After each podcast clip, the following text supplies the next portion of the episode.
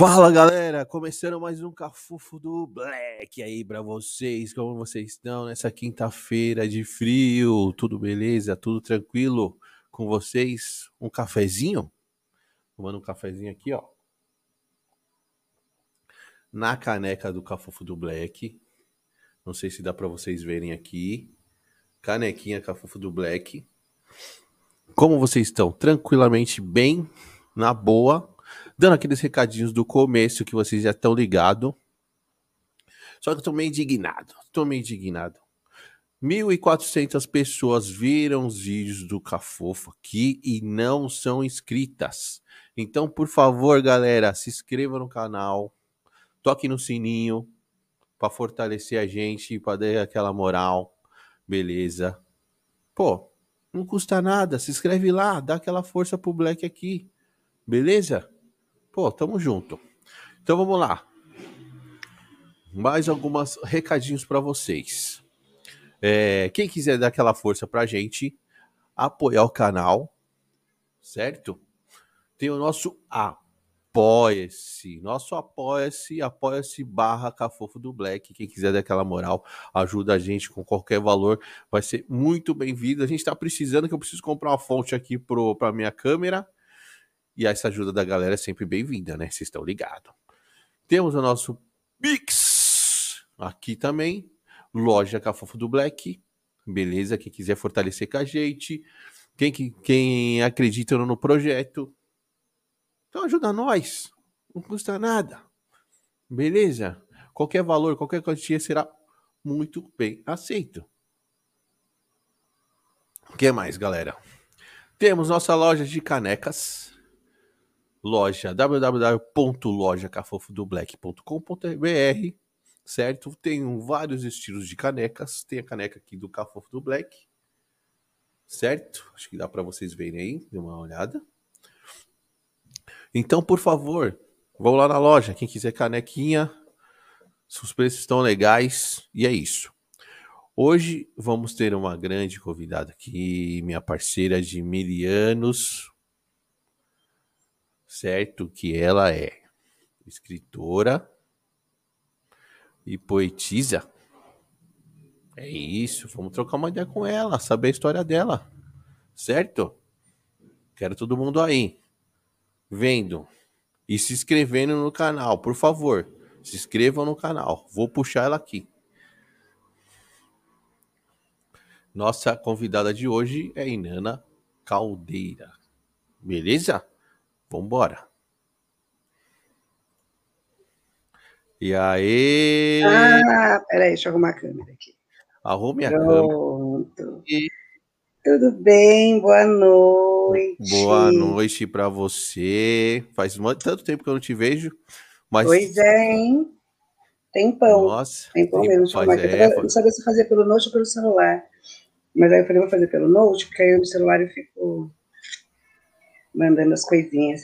Boa noite a galera aí do, do Capufo. Isso, do boa noite a galera que tá toda aí, Tatiana, o Zano, o Ricardão, o a JC. Tati, estamos em Portugal, hein? É, Tati tá em Portugal.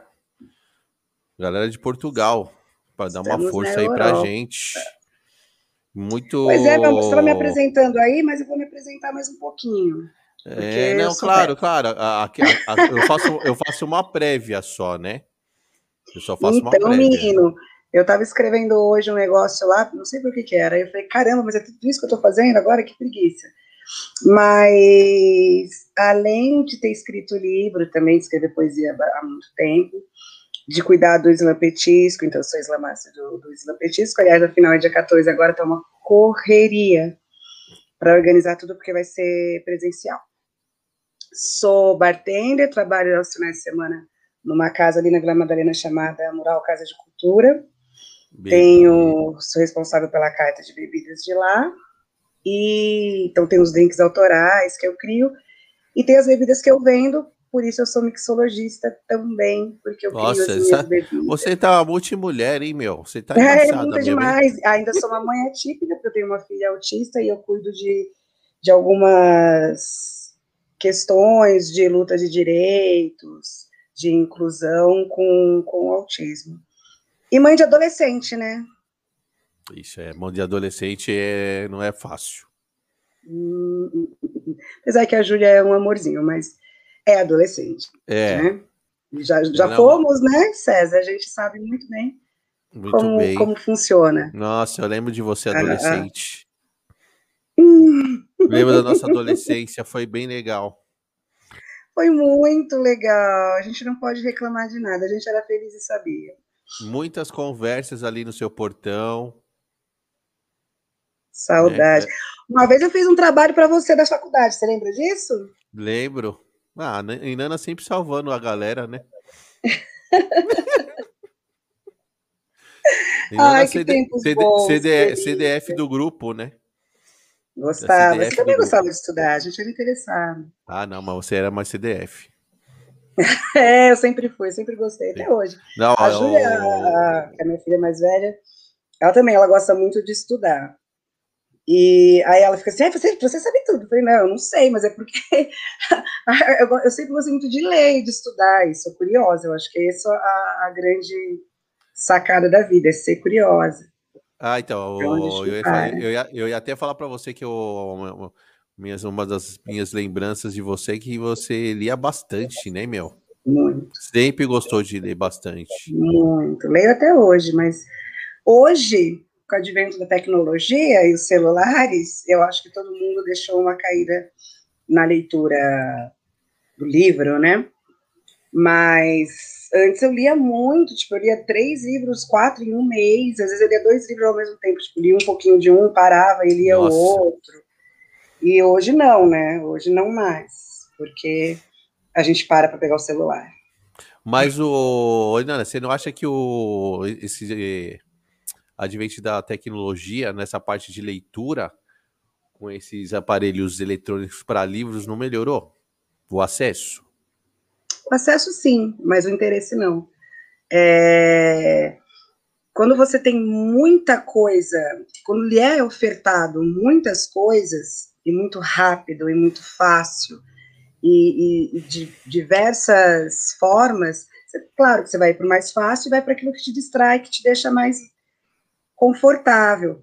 Então, o cara vai ler um resuminho ali no Google, o cara vai ver uma historinha ali, Isso, é vai ver o trabalho que já foi feito em cima daquele livro, não vai pegar o livro daqueles de 400 páginas e ler, ou então vai ficar lá com o celular, ou com o note, ou com, com o tablet lendo. Claro que isso não é, não vale para todo mundo, mas eu acho que dificulta. O aprofundamento das ideias. Fica tudo muito superficial. E aí ninguém quer mais se aprofundar, né? É só, é só dar aquela passada. É, mesmo porque é tudo muito rápido. É, se está se a- aprofundando em algo aqui, já está acontecendo dez outras coisas ali, tipo, dois minutos depois. Então você quer coisa rápida para você não perder as outras coisas. Então, mas é, tem uma preocupação de- nessas coisas rápidas, porque aí você vai entrar numa discussão, num argumento, e aí é, fica muito raso. Não, o Depende- argumento é que Depois, não, Hoje- dependendo, não, não, tô falando assim, dependendo da conversa que você tem, aí você vai ver, você vai de- conversar com uma outra pessoa, é, não- é um argumento raso, um argumento que não tem uma profundidade. Você viu que a Não, pessoa, ela ela, também vai ter esse, ela É. também vai ter esse tipo de, de, de informação rasa também e vai ficar ali na. Essa sociedade que tá, tá, tá aqui é uma sociedade muito rápida eu- e eu acho que ela é muito inteligente, porque são informações de muito rápidas. As crianças de hoje, tipo, por exemplo, eu acho que uma escola não compete mais ensinar as crianças, porque elas já têm informações gigantescas pela Isso. internet, muito rápida, muito, muito dinâmica, muito de outra forma. Então é outra forma de pensar. Eu acho que a gente está, a, a nossa geração está na transição. Então a gente fica entre o passado porque a gente usou orelhão de ficha e fica na, na modernidade porque a gente tá, tem que usar, a gente está usando, a gente estamos vivos, né? Estamos aqui. Mas a gente não é mais essa geração que está vindo agora é outra cabeça, é outra mentalidade. E as futuras vão ser mais diferentes ainda. É que a gente está na transição. Então ainda a gente faz esses comparativos, mas não vai ter mais esse comparativo. Não, a sociedade está indo para um lugar que esse- esse- isso está ficando para o passado. A gente, nós somos os, os últimos sobreviventes. Verdade. Eu acho que da nossa geração, a gente ainda, nessa tecnologia, a gente está acompanhando bem ainda, viu? Sim, então, isso que eu tô falando, a gente está na transição. A, uma geração antes da nossa já não, não curte muito. Isso, já é não, aquela geração entende. que briga, É, que, que fica brigando falando que o passado é melhor, que o passado é melhor. É aquela que já não consegue mais acompanhar. Eu não acredito que o passado seja melhor. Eu acho que cada tempo é seu tempo. E assim como em 1500 não existia nada, não tinha carro, não tinha cidades, não tinha. Em 1800 já tinha, em 1900 foi criada a, eletricidade, em 1900 e pouco carro.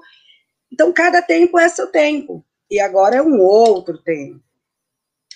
Então eu não Não, sou desse essa- aquele saudosismo de ficar, ai, nossa, no meu tempo era melhor, na minha. Não, não. É o tempo é esse Não, agora. não, não. Eu gosto muito do, do nosso tempo, mas não era melhor. Não, não tem melhor. É porque a gente viveu. Não, que isso? E assim, não tem Nana, coisa e melhor Nana, que ser jovem. Nana, você imagina, Nana, a gente, se- a gente, a gente se corresponder por carta, porra? Como que você vai falar que é melhor, meu? Você que você vai falar que tem é melhor? Três horas para ir num lugar de cava- a cavalo. Nana, eu, eu lembro que o- isso quando a gente era menor, tá? Quando a gente era criança. Tinha carta. pô, você, você, você ia comprar pão, meu, era na maquininha, aquela fila, até eu calcular todo mundo, foi meia hora, mano. Como que era melhor esse Não. tempo? Não é? Mas talvez Algumas seja mais romântico, porque você Isso. lembra. É, algumas É. coisas poderiam ser melhor em questão de violência, Sim. tá? Mas, Mas é o que a tecno... sociedade produz também. é, mas tecnologicamente falando, Se hoje temos, se hoje tem a violência que tem hoje, é porque ela tem, ela tem caminhado, a sociedade tem caminhado para abrir para isso. Então, pode se ser. desde lá, desde a abolição, é, tivesse tido um trabalho com os ex-escravos, um trabalho de, de moradia, de renda, não teria favela, não teria periferia. Então, assim, vem vindo, né?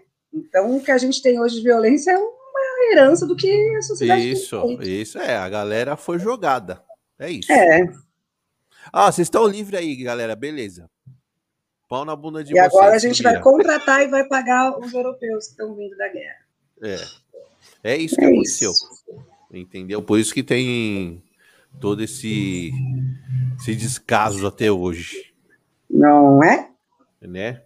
Eu acredito Mas- muito nisso. Não, E não, gosto, não é no, gosto muito do, do, do que a gente vive hoje. não, É, ah, essa rapidez das informações, é, essa coisa que você tem que ficar muito pilhado e acompanhando, senão você já está perdendo. Eu, eu, eu, faz, te obriga a, a correr atrás, a se informar, te obriga a trabalhar a mente. Então, Eu- você está sempre com a mente ligada. falo que a gente que falam que somos jovens adultos, né? Essa geração nossa, né? É. Tanto é que agora a adolescência não para mais aos 21, né? Ela, ela, ela prossegue. Eu, a eu acho que a nossa, a, a a nossa geração é. Eu quero ser um vovozinho antenado. Antenado. Ah, é antenado, ótimo. mano. A minha mãe é. Minha mãe é uma avó super antenada, super moderna, Entendeu? super que, que acompanha as coisas. Eu acho maior legal. Quero, quero ser vovozinho com meus netos e ter no canal ainda, jogando um game, É isso. né? É isso. Fazer o que se gosta, fazer o que se tem prazer, fazer o que se acredita que é, que é certo para você. E isso é muito difícil de, Hum. de conseguir, de se manter, né? É uma saúde mental com a sua saúde física e a sua, sua saúde financeira. Então você tem que manter esses três alicerces. E aí você vai sempre, tipo, você vai, a não ser que você tenha muita sorte, so- sorte, contatos e os lugares certos, enfim, uma sorte. Você vai conseguir os três, mas ma- a maioria não consegue. Então você fica, ah, vou ficar nesse alicerce financeiro, mas vou ficar infeliz porque eu vou fazer uma coisa que eu não curto. Pô, então é, é muito Vou frustrante, ficar na né? dureza, mas vou fazer uma coisa que eu curto. E aí tem a responsabilidade, aí tem as cobranças.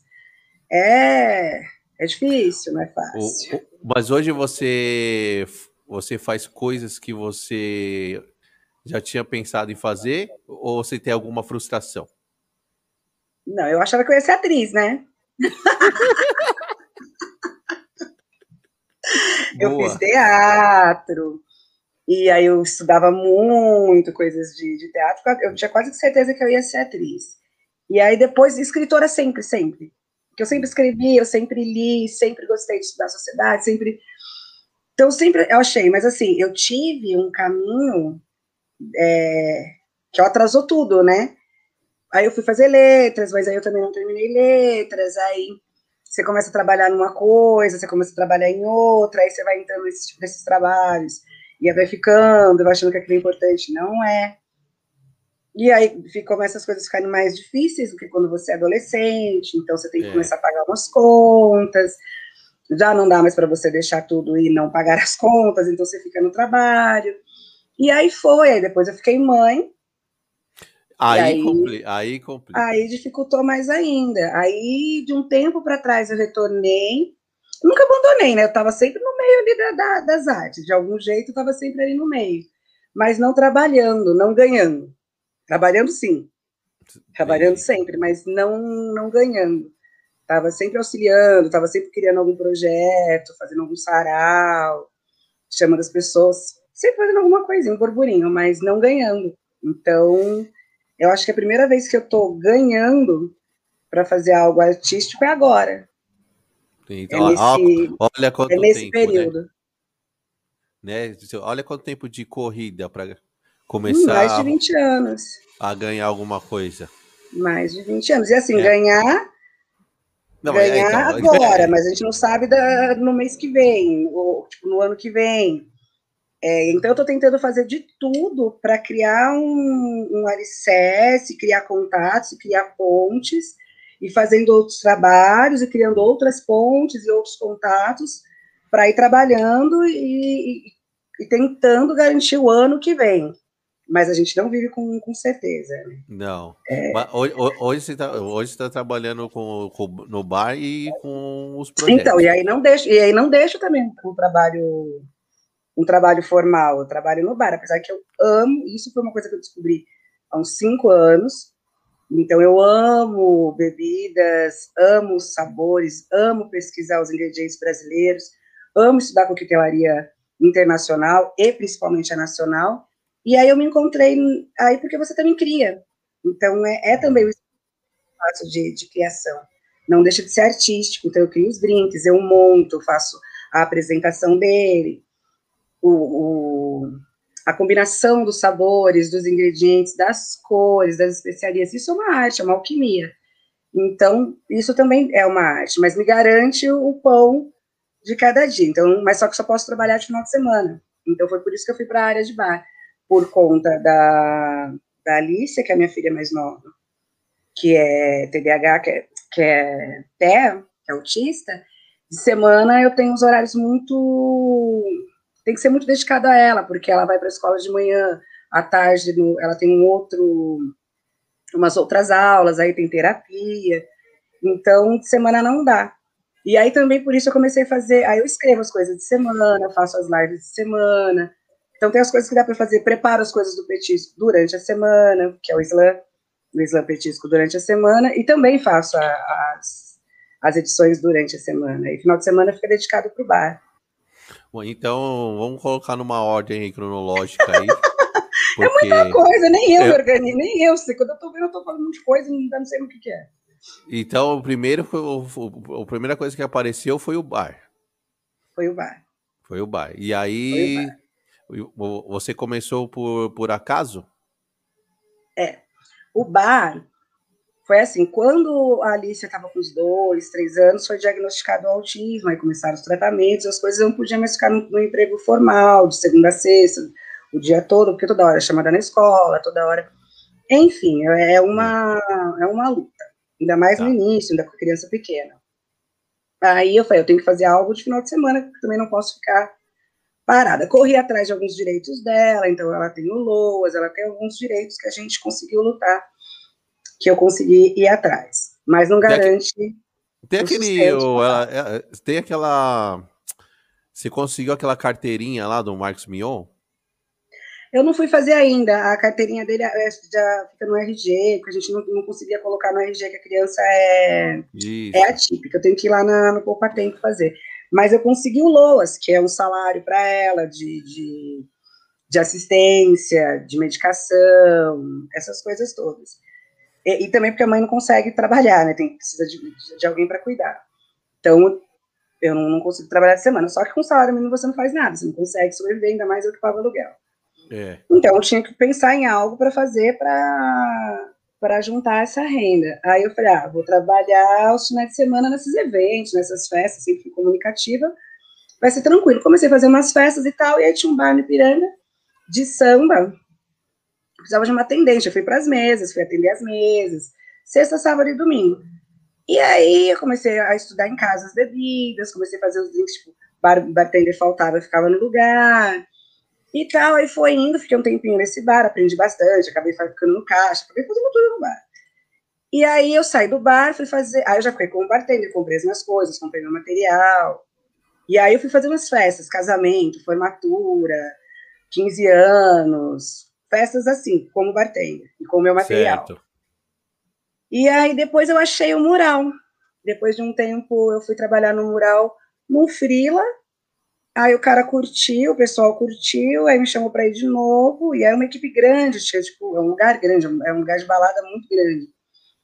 E tinham, tipo, uns nove bartenders e tal, junto com os atendentes e tal, aí o cara foi curtindo, aí eu vi que eles não tinham um cardápio, que eles não tinham uma organização no bar, não tinha uma contagem, aí eu fui fazendo isso, mas porque eu já estava acostumada a fazer lá no bar do, do, do Ipiranga. Aí eu fiz tudo isso, fiz a a ficha técnica dos drinks que eles não tinham, criei uns drinks para casa, aí eles me colocaram como chefe de bar. Fiquei, fiquei como? Perizona, né, me sentindo. É. Aí, aumentou salarinho, né, o Faz Me Rir melhorou, a, a responsabilidade também, claro, mas foi super... É, primeiro você se sente valorizada, o todo o esforço que você faz, porque eu fiquei dois anos no outro bar, tipo, eu fazia tudo, mas e, e o, a gente não vê muito mulher, né, de bartender. Não. Então, aí tinha isso também. Quando eu cheguei nesse lugar, o cara que cuidava era um homem. Cara, o cara, cara a cara do cara. A Quem cara cantava a cara do cara? Quem, o quê? Quem cantava? Tinha a cara do cara. Era a minha ex-banda, o Nafta. Era você! então, a cara do cara. E aí ele ficou puto quando os caras vieram avisar que eu ia ficar como chefe de bar, que eu ia cuidar do bar, podia ter que, que, que, se reportar a mim, eu que ia organizar os horários, eu que ia organizar a equipe, eu que ia chamar, dependendo das festas, quantas pessoas e tal. O cara ficou puto, vários ficaram. E vários lugares que eu ia, tipo, os caras faziam eu pegar caixa, desistir, What? fazia eu pegar uns negócios de gelo, fazia fazer as coisas difíceis, sabe? Pra ah, fazer, quero ver se você sabe mesmo. Ah, que você, você já? Você quer ficar? Então, peraí. Ah, e aí você vai castigando, se castigando. Castigando, castigando. Meu, já peguei caixa de cerveja cheia. Nossa. E aí você fica, aí vai dando mais gosto, porque aí você fica com, na força do ódio. Você fala, peraí, então. aí é na força do ódio. E esse cara, ele fez várias coisas também para me, me, prejudicar. Uma vez ele colocou, eu pedi para fazer a listagem do que faltava de bebida, ele falou que, que tinha uma bebida que estava ok e não tava. Mas aí você vai aprendendo, né? Eu falei, não, eu tenho que verificar. Eu sempre tenho que verificar não dá para confiar. Hum. Mas teve tudo isso. Tem o machismo Caramba, aí no. Não tem em todos, todos os lugares, né? No bar não deixaria de ser. Mas aí você acabou ficando nesse bar? Até hoje. Caraca. E... É, e como, aí, aí veio a pandemia, né? Puta, então, e como ficou? E como é hoje? Como que é a sua relação hoje lá com, com o cara? hoje tá, a gente tá voltando. A festa do, do petisco vai ser lá vai ser lá nesse bar. Eu tenho total liberdade, abertura, amizade, assim, profissional com, com os sócios. E agora a gente está voltando. Eu acredito que quando tiver tudo liberado, as, as, baladas grandes vão voltar e a gente vai voltar do mesmo, da mesma então, forma que antes. Então agora de... com restaurante. Então, então, depois do depois desse esses testes, eu, hoje você, tá, você tem uma moral lá. Tenho, hoje eu tenho. Hoje eu tenho. O cara saiu, né? O cara que, que, que quis me ah. prejudicar acabou saindo. Aí eu acabei montando uma equipe minha, de pessoas que já trabalhavam comigo, que eu confio. Hoje está em um número menor, mas porque agora a gente está reduzido também, a, até a utilização do espaço, e, e, agora é um restaurante, agora vão começar a voltar os eventos, então acredito que a nossa equipe vai aumentando. Mas da é hora. eu da equipe. E aí, o, a, aonde que o Islã entra na sua vida? Ah, Islã. Porque isso, isso, isso, isso, eu, não tinha, eu nunca ia imaginar que você ia é, fazer. Né? né? eu fazia o Sarau Atitude, tá. lá no Bar do Boné. Com, com o e, e eu vi, e eu fui num sarau seu lá. Foi, com o DJ Alan. Então eu já, tava, eu já gostava dessa coisa da, da cara do sarau. Aí eu fui com o Lewis conhecer o sarau, o Islã da Guilhermina. Certo. E aí eu me apaixonei, porque aquela coisa de, de meio que fogueira, na praça, visceral, a galera é, declamando, e, e a, a competição deixava aquecida as coisas, deixava a galera interessada naquilo. Então, e não era uma competição ruim. Depois teve os momentos, tem ainda, né, de, como todas as competições, mas a poesia ali ganhava, e ganhava voz, e ganhava forma, e ganhava uma coisa mais dinâmica, mais interessante. Não aquela coisa, né, só, só declamar e tal, e, me, né, me batatinha cham... quando nasce, não, não Nossa, me, me chamaram já para fazer, mano. É muito legal. Vezes. E aí o Lewis fez o, ele criou o, o Islã do Grito aqui em Piranga, e criou o Islã Petisco. Aí ele me chamou lá no bar do Trecão, Tava ele e, e o Charles, que continua comigo. O Leo saiu.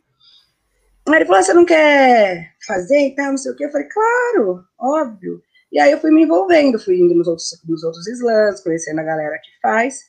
E aí eu levei o, o petisco do, do, do Trecão para o Matahari. Porque eu sempre gostei de sarau e eu achava que só eles, como competição, como competição, era chato. Aí eu falei: Não, vamos misturar isso aí. Então eu levei para o Matarrai, que já é um lugar mais artístico, e aí era com música, com apresentações, teve desfile de moda, teve lançamento de marca, teve pinturas, então sempre tá com essa cara mais sarau. Aí eu sempre brinco, eu falo, a competição é só uma desculpa para a gente fazer essa, esse diálogo todo com, as outras vertentes artísticas e juntar todo mundo. Um sarauzão, né?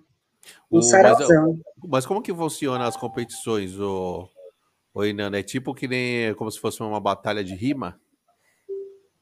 É. Só que é uma só que é uma é, só que são separado, coisas separadas, entendi. É, vai mas o, poeta, tipo de, mas o tipo de competição é igual. É. O poeta vai, assim, por exemplo, tem slam de, são três minutos, né? Tá. O nosso é curtinho, o nosso é 15 segundos. Então o poeta vai, se apresenta, é, não pode usar adereço, não pode cantar, não pode ter instrumento, é ele e, a, e, e declamar. Ele e o Mike. É, ou às vezes não, porque muitas vezes a gente se apresenta em lugares que não tem, é, é no, no gogó mesmo. Tem que ficar todo mundo quietinho. E aí você chama os jurados na hora, que estão lá. E aí os jurados dão as notas do que eles sentiram. Então, tipo, é de 0 a 10.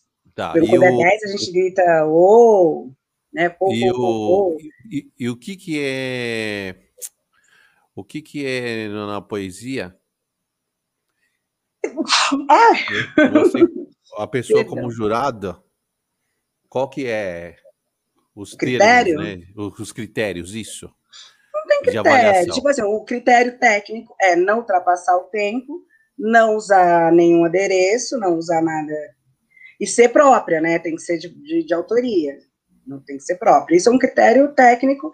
E o outro é critério de sentimento, é o que você sentiu, o que você gostou, a interpretação do cara, a rima, ou a emoção que ele passou, ou aquilo que ele falou aquela naquele momento te tocou, é uma coisa que, que bateu para você.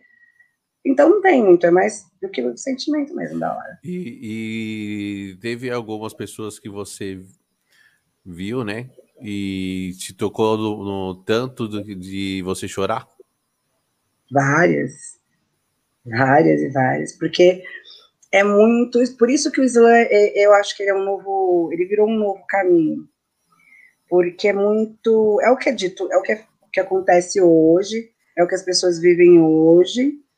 Então, é, então a gente tem casos de depressão, que a pessoa vai lá e coloca para fora, de violência, das mulheres, do coração também. Então, acaba mesmo você se, se emocionando, às vezes você se identifica, às vezes você sente a dor daquela pessoa que está que tá declamando, que está se abrindo, né? Porque ela está se abrindo ali naquele, naquele instante. Naquele instante. E já teve o ao contrário, de você escutar e falar, meu, essa pessoa, o que, que ela está fazendo aqui?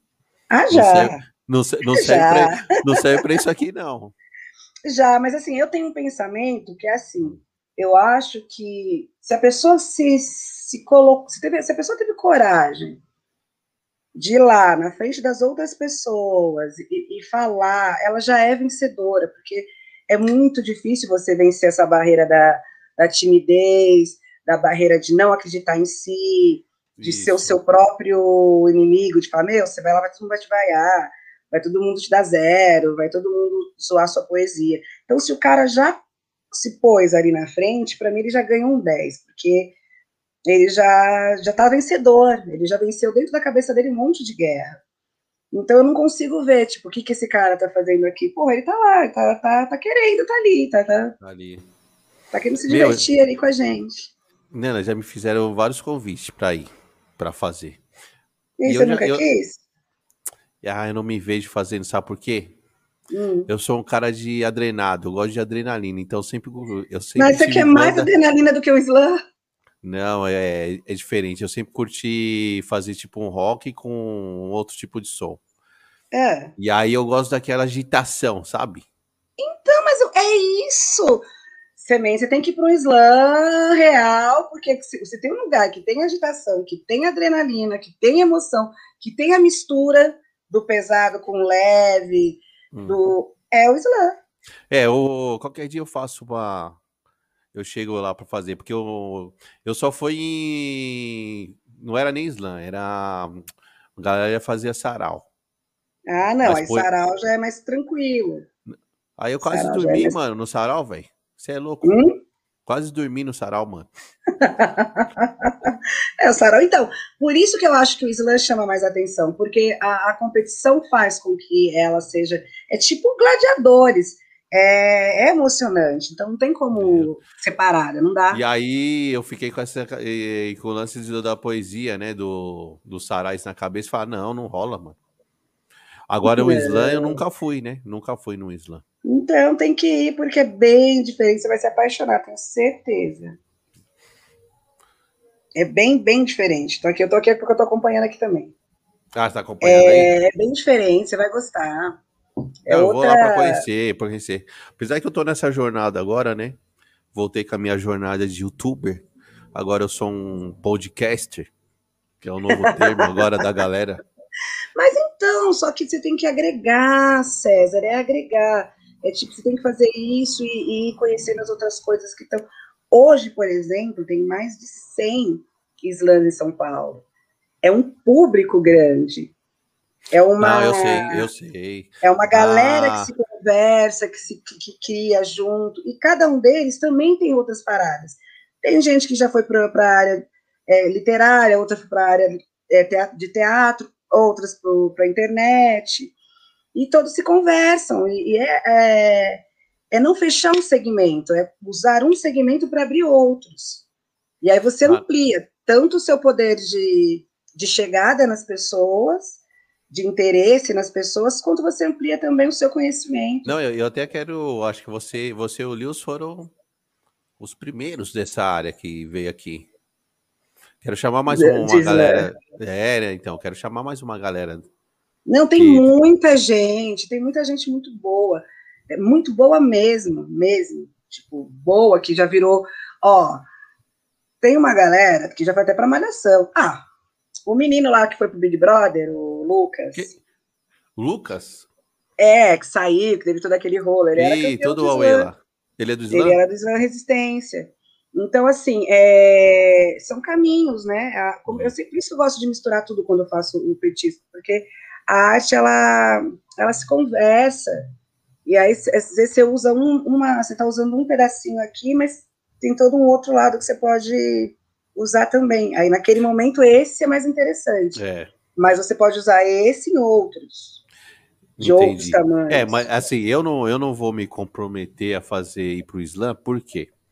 Hoje eu consegui organizar minha vida com filhos e projeto. É difícil. É, É. bem difícil. Eu te super E eu- te entendo. E você sabe que ainda minhas crianças são pequenas. E Então lindo. é, então é, então é muito difícil para eu ficar saindo em, em outros lugares. Ah, não, sai complicado para mim também, por isso que eu, eu É, não dá. Mas, como eu tenho uma esposa maravilhosa e me apoia aqui, eu consigo trazer essa galera para pro, pro, pro meu projeto. Pro seu projeto. É, porque aí fica É. muito, fica, mais, fica muito mais fácil. Sim. Tô tendo muitas conversas bem legais. E isso é ótimo, porque é isso que você está fazendo, você está trazendo para você. né? Agora eu Já que não, não, a montanha não vai a Maomé, não. Maomé não vai É. a montanha, a montanha vai a Maomé. Não, eu- e sabe quando você se se encontra novamente, Nana? Sei. Como sei. Né? Porque assim, quando eu tinha o Nafta, a gente tava, eu tava naquele momento que eu não tinha filho, eu não tinha nada. Não tinha, não Dava era para casado. dava para. Ah, adrenalina é mil por hora, hein, Nana? Você falasse assim, vamos pro Rio agora. Eu falei, demorou. Vamos tocar em na Bahia, vamos.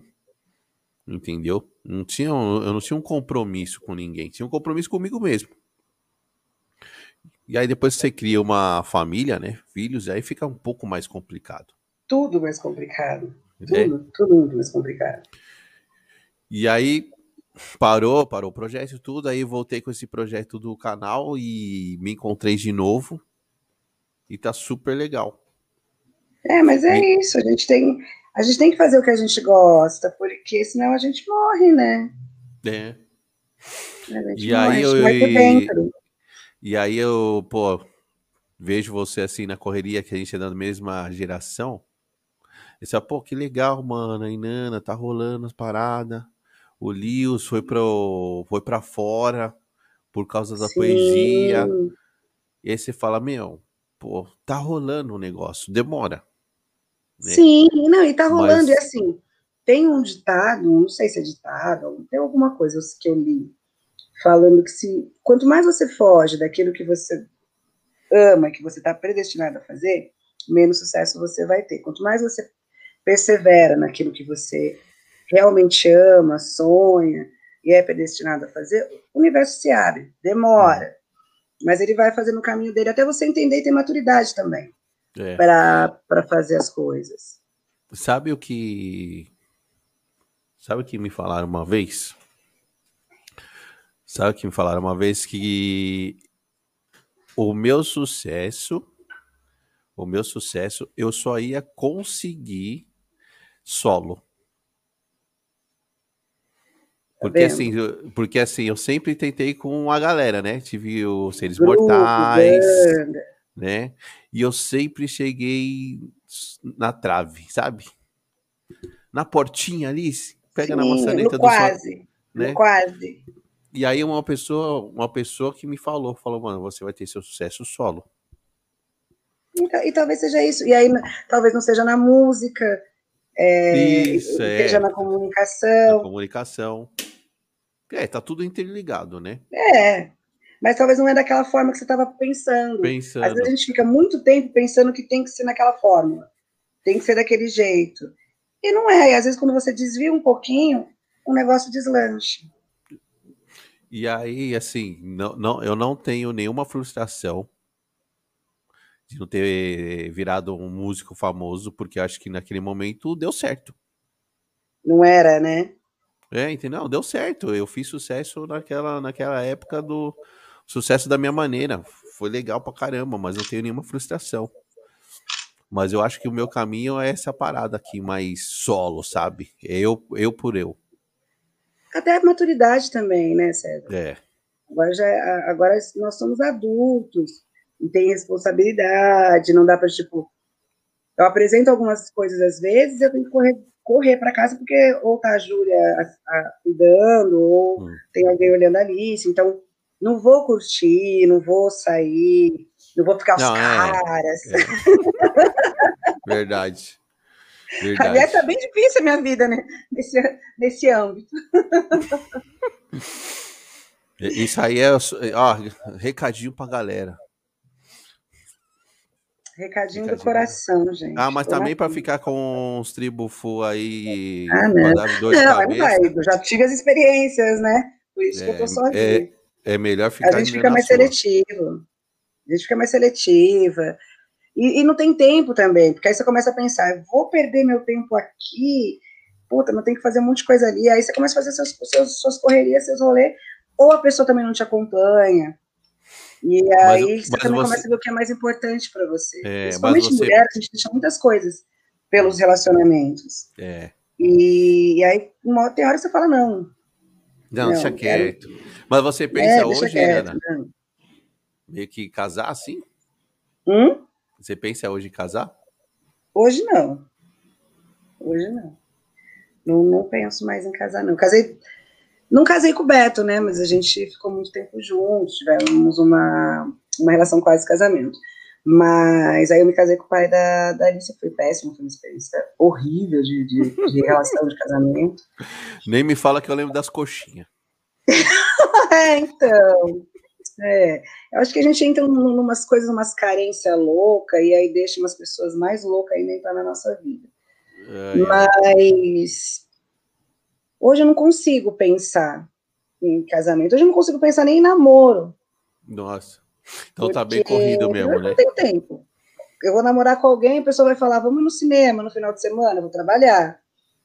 Ah, então vamos fazer alguma coisa na, na, na semana? Tô, tô, trabalhando, tô com a Alice, tô fazendo as bebidas, tô falando com o cliente, tô escrevendo edital, tô, tô fazendo alguma coisa. então eu vou ter tipo, ah, tá, a gente pode se ver depois da meia-noite, no sábado. Ninguém Isso. quer também, né? ah, tem, a pessoa tem que estar nessa vibe, nessa vibe sua. Também, então, e aí é difícil você encontrar alguém né, nessa nessa vibe que te entenda. Tem esse negócio também de trabalhar em bar e trabalhar à noite que dá uma afastada nos caras, os caras têm um pouco de medo, porque tem, tem o machismo do balcão para dentro, que os caras não querem que você faça as coisas, e tem o machismo do balcão para fora, que os caras acham que você está se vendendo, que você está é. dando em cima de todo mundo, que você vai sair com todos os clientes. Vixe, e, aí é foda. Aí, aí faz um fetiche da, da bartender te servindo e tal. Então, tem isso também. Já tive na, né, na, quase namoradinho, tipo, mas você vai ficar trabalhando em bar, mas sei o quê. Então, tem isso também que acaba afastando. E aí eu não tenho mais paciência de ficar explicando, gente, de ficar contornando. A gente ficar... perde, né? A gente vai ficando mais velho, a gente perde, né? É, porque a gente, a gente já sabe o que a gente quer, a gente sabe o que a gente precisa, ainda mais que a gente tem filhos. A gente sabe onde que. Então não adianta, não, eu não vou ficar aqui perdendo meia hora de, de discussão com você, sendo que nessa meia hora eu já podia estar fazendo várias outras coisas, várias outras coisas. um monte de coisa. Aliás, a gente podia até estar transando agora, ao invés de ficar aqui discutindo essa meia hora. Não tem, é. para mim isso aí não é preliminar não, porque tem gente que acha que as discussões são preliminares. Não, não é, é chato, é ficar brigando, eu não consigo mais. Esse negócio de ficar brigando eu não consigo mais. Não, então, é chato, é chato, meu. Briga, que já vai ter discussão, ai. Não, você fala, não. não me ajuda, vamos... fala, me ajuda, pô. É, não, ele falou, ó, acho que não é o, não é o que você quer, não, não, vai, não vai rolar. Não, mas se você mudar, não, não vou mudar. não vou, não. E claro que eu acredito em relacionamentos, eu acredito em relacionamentos adaptáveis, que se a gente se ama de verdade, a gente vai se adaptar ao, ao outro e vai respeitar e tal mas são coisas mais profundas e mais sérias. Agora, essas coisas pequenas, tipo, pô, se um cara fosse falar assim, pô, eu entendo que você tem que trabalhar, que você trabalha com isso, que é uma coisa que dá para você fazer, que você gosta, que você se realiza, eu confio e respeito, respeito o seu trabalho respeito você, aí é outra coisa. Aí se ele falar para mim, ó, tem como você pegar um dia e a gente, ah, claro, pô, o cara me respeita, o cara entende meu trabalho, vê a minha correria, corre junto, aí é diferente. Aí é, é, diferente, não é só aquelas, ah, não, é ferro, ferro, não, não é assim. Não. Mas não tem, né? Porque os caras também não. Não é só os caras, acho que, que hoje em dia os relacionamentos são muito assim. Acho que isso não tá todo mundo muito. muito então, aí, aí entra no que a gente tá falando, né? É, muita, tem muita coisa hoje, né? Então é muito fácil. É, então, então é, aí tem isso, aí tem os aplicativos, cara, ok, X. X, próximo, ok. Tá, tá, tá valendo. Eu não consigo. Eu já tentei entrar nos aplicativos e eu não. Não rolou? Não consigo. Eu, eu fico xingando os caras, aí eu, eu entro em discussões filosóficas com os caras, aí os caras, mas você fala muito. e eu não sei, eu não sei mandar nude, essas coisas, cara. Essas, eu, o cara, é, mas é, eu gosto de foto. Aí eu, ah, eu também, eu amo fotografia, não sei o que. não, não, as fotos. Nudes. É, aí eu falei, não, não vai rolar. Eu falei, não, comigo não vai rolar, melhor próximo. melhor você pegar uma próxima. Não, não, não vai ser assim. Então eu tenho essa dificuldade de, de, de relacionamentos. Mas é porque mulher que já passou por outras experiências, que já tem que conseguiu sair de cicatrizes e tal, você fica, você vira gato escaldado. Nega véia, né? É. A gente não cai mais em qualquer samba. Já falou, falou tudo, nega véia, não cai em qualquer é, samba. É, você não. não cai mais em qualquer samba. Não, não, não adianta mais vir os pagodeiros. Com as camisetinhas e tal, bonitinho, não adianta. Não, já era. Isso aí é, não, não, não, conta mais. É. E, e, os projetos dos, dos livros? Então, aí tem uma editora parceira nossa que chama Selo Aula Viva, do Cauã Tavano, cadê ele? Tá aqui. E aí ele faz, quem ganha o Slam, a edição do Slam, ele produz 15 livretos. Oh, e aí legal, eu peguei, hein? conversei com ele e tal, aí ele falou, ah, vamos fazer o seu. Aí a gente fez. Olha, é, seu... aí, aí, isso aí. O Deu. beijo de, de Nana. Nana. Por que o beijo de Nana? Porque na hum. pandemia eu fiquei sem o bar, né? Sem trabalhar no bar, porque fechou. e aí eu acho que eu e a maioria da população, o que vamos fazer? Como vamos sobreviver? E aí eu fiquei lá pensando, falei, quer saber? Eu fazia essas bebidinhas para a galera em casa, para quando tinha o slam, levava para o pessoal do slam. Eu falei, ah, eu vou fazer essas bebidinhas e vou vender. E, tipo, a gente conhece muita gente, né? A gente conhece muita gente. É, então, quando eu coloquei para vender, tipo, os amigos compraram, indicaram para outros amigos. Então, foi uma corrente, puta, salvou o, o meu início de, de pandemia. E aí eu dei o, Aí eu falei, putz, eu vou melhorar esse negócio aí. Aí eu fiz o, o logo, que foi a Lu, do, do Matahari, que criou, que é... Porque Inanna é uma deusa mesopotâmica. Certo. Foi. E aí, aí, ela criou o logo. Essa é a deusa. Tá. E que, que é a deusa real mesmo, é que chama Inanna. E aí ela criou essa parte aqui, a minha boca e a minha língua. Então ela fez a mistura. E aí o beijo de Nana que eu falei, tem que ter um nome, né? Aí eu pensei, porra, você coloca o copo na boca. É um beijo, né? Você beija a bebida. É... E aí eu pensei no Inana, porque o que, que eu pensei? Ninguém sabe o que é Inana, só vocês que me conhecem, as pessoas que me conhecem, sabem que Inana sou eu.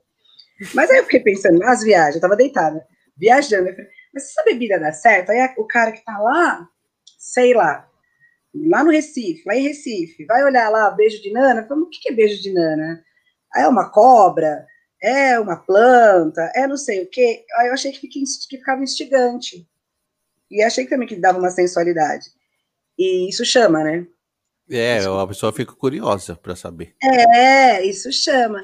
Aí eu falei, ah, vou fazer assim. Aí a, a Lu falou, ah, então vamos criar em cima da deusa o logo. Aí pedi, pedi para uma foi um, tudo um conjunto de, de amizade. Por isso que eu falo, meu, eu sou muito grata à, à corrente que eu tenho, às pessoas que me cercam. Que também são muito criativas, isso é legal. Você também está tá, tá, tá envolto de pessoas criativas. Apesar que brasileira é criativa por natureza, né? Mas aí ela é. fez o logo e tal. E aí fomos, a gente foi criando, uma outra amiga minha fez o, o, o a tabela de preços, desenhou, fez o, cartão virtual, tipo, cada uma foi, foi me ajudando de uma forma. E quando eu vi o negócio, foi indo, tava vendendo tal. Só tinha dificuldade para fazer entrega por causa da Alicia não poder ficar saindo com ela e tal. Eu tinha dificuldade na entrega, tenho até hoje um pouco de, de dificuldade na entrega, mas sempre dou um jeitinho, as pessoas também entendem. E aí eu falei, é beijo de Nana. Quando eu fui fazer o livro, o, que, é, que são poesias, é, são poesias antigas. Eu falei, eu quero fazer essas poesias antigas, porque depois eu quero fazer um outro com, com as novas e quero fazer um, de conto, um conto curto, e depois eu quero fazer um, um romance, que é um romance real, que não tem final, vai ser sobre meu Mr. Big na vida, mas só os próximos que sabem.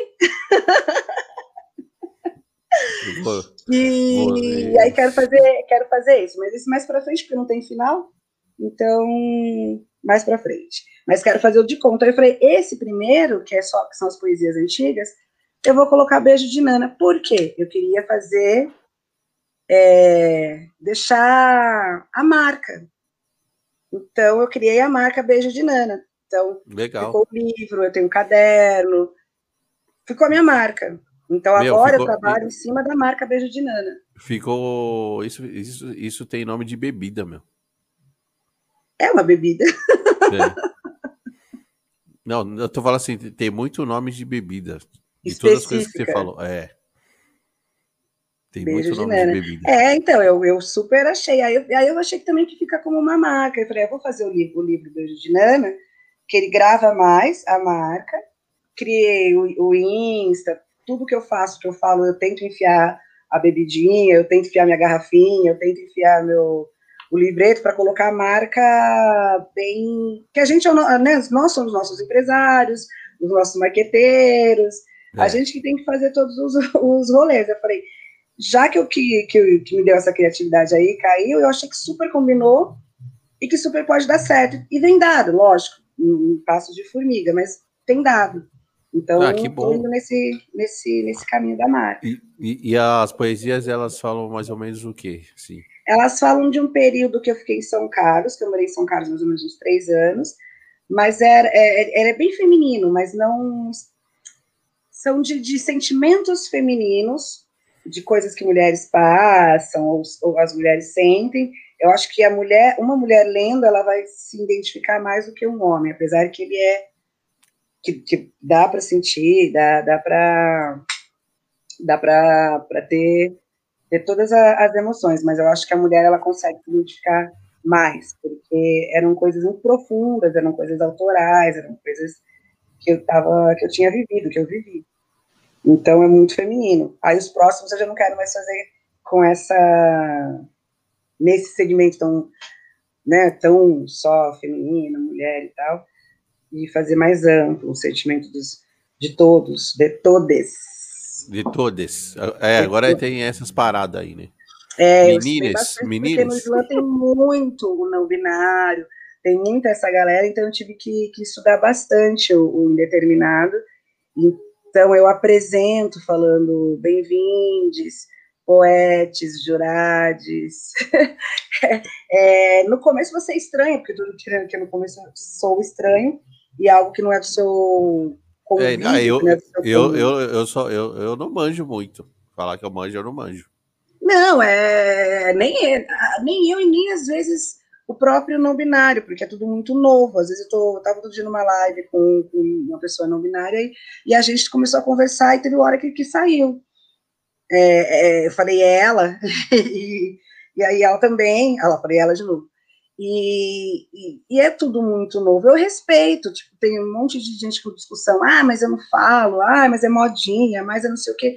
É o que eu sempre falo, meu, o mundo está mudando, as coisas estão acontecendo, eu só respeito. Hum. Não, não, vou ficar discutindo com o que está vindo, não vou você ficar... Que vi, você que vive mais isso, o Lewis também me falou que ele também é, tá que nem você, assim, tá no estranhamento. O, mas o que seria isso realmente, Nana? Da ah, onde que veio essa parada? Então, é assim, é uma, a pessoa que não se identifica nem X nem Y, nem menino tá. nem menina.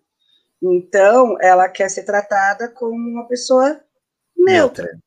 neutra. E, e ok. Porque é, eu, eu falo assim, ah, mas antigamente não tinha isso. Tinha, mas as pessoas não podiam falar, as pessoas não podiam colocar para fora. é, tinha o, os caras casados que ficavam atrás do, dos travestis né, nas ruas e a gente sabia é, que as coisas eram todas camufladas e escondidas. Hoje as coisas são, são faladas, são feitas, as pessoas podem se assumir, as pessoas podem e, dizer quem elas são e o que elas querem ser. Eu acho isso muito bonito. Eu acho isso um movimento que, aliás, acho de humanidade do que tem acontecido hoje em dia. Eu acho que esse é um dos movimentos mais bonitos que tem, as pessoas poderem ser o, o que, elas, elas, querem ser. São. Que, é, o que, elas, elas querem, querem ser. ser. É, o que elas querem ser. E a gente não teve nenhum momento na sociedade que a gente teve esse tipo de liberdade, que a gente pôde ser. Né? Então, mas, mas você, não, você não acha que essas pessoas. Eu, eu não manjo disso. E, e nunca, nunca eu nunca cheguei a conversar. Não tem como eu, numa conversa, eu tratar como ela quer, porque eu não tô acostumado. Mas ela vai te falar. Então, não, mesmo as, mesmo as, palavras, Inana. A gente não está acostumado Sim, com as a palavras. Gente, tá, a gente, é aquilo que eu falei, a gente fica no meio. Mas assim, quando eles veem que a gente está na boa intenção e que a gente está no respeito, eles, eles aceitam. E quando eles, eles veem que você quer aprender e tal, eles te falam, te explicam. Agora, quando vê que vem na, no desrespeito, na tiração, na, aí sim, aí por isso que, que, que gera toda a, a, polêmica. Mas quando é no respeito, falar, é, como que eu posso te chamar? Aí eles vão te explicar. Entendi. Eu falo, às vezes, eu falo assim, como que eu posso te chamar? Como eu te chamo? Aí eu já sei qual o, o, caminho o caminho seguir. É, o... Mas se você aborda com respeito, é super tranquilo. Eu falei com o Lewis, é, ele falou alguma coisa disso, não me lembro, tá? No meio da conversa, mas acho que ele não concordava no sentido de querer mudar a gramática. A gramática? É. Isso aí eu também, é uma discussão acho que muito mais profunda, porque eu acho que já a língua portuguesa, a não ser, porque, por exemplo, nos Estados Unidos, é, é indeterminado. Hum. É, é, muito mais é muito mais fácil, é muito mais prático. se tivesse uma mudança futura e usasse apenas o indeterminado, que é isso que eles, que eles pregam, Aí eu acho ok, porque eu acho que com o costume, com os anos, depois ia ser muito mais prático. A língua portuguesa é muito burocrática, ela é muito cheia de regras. Ela é, acho que, da, do mundo, a que mais tem regras, mais dificuldade. Então, acho que facilitaria, mas isso era uma coisa que seria anos. Mas, assim, a língua é viva, né?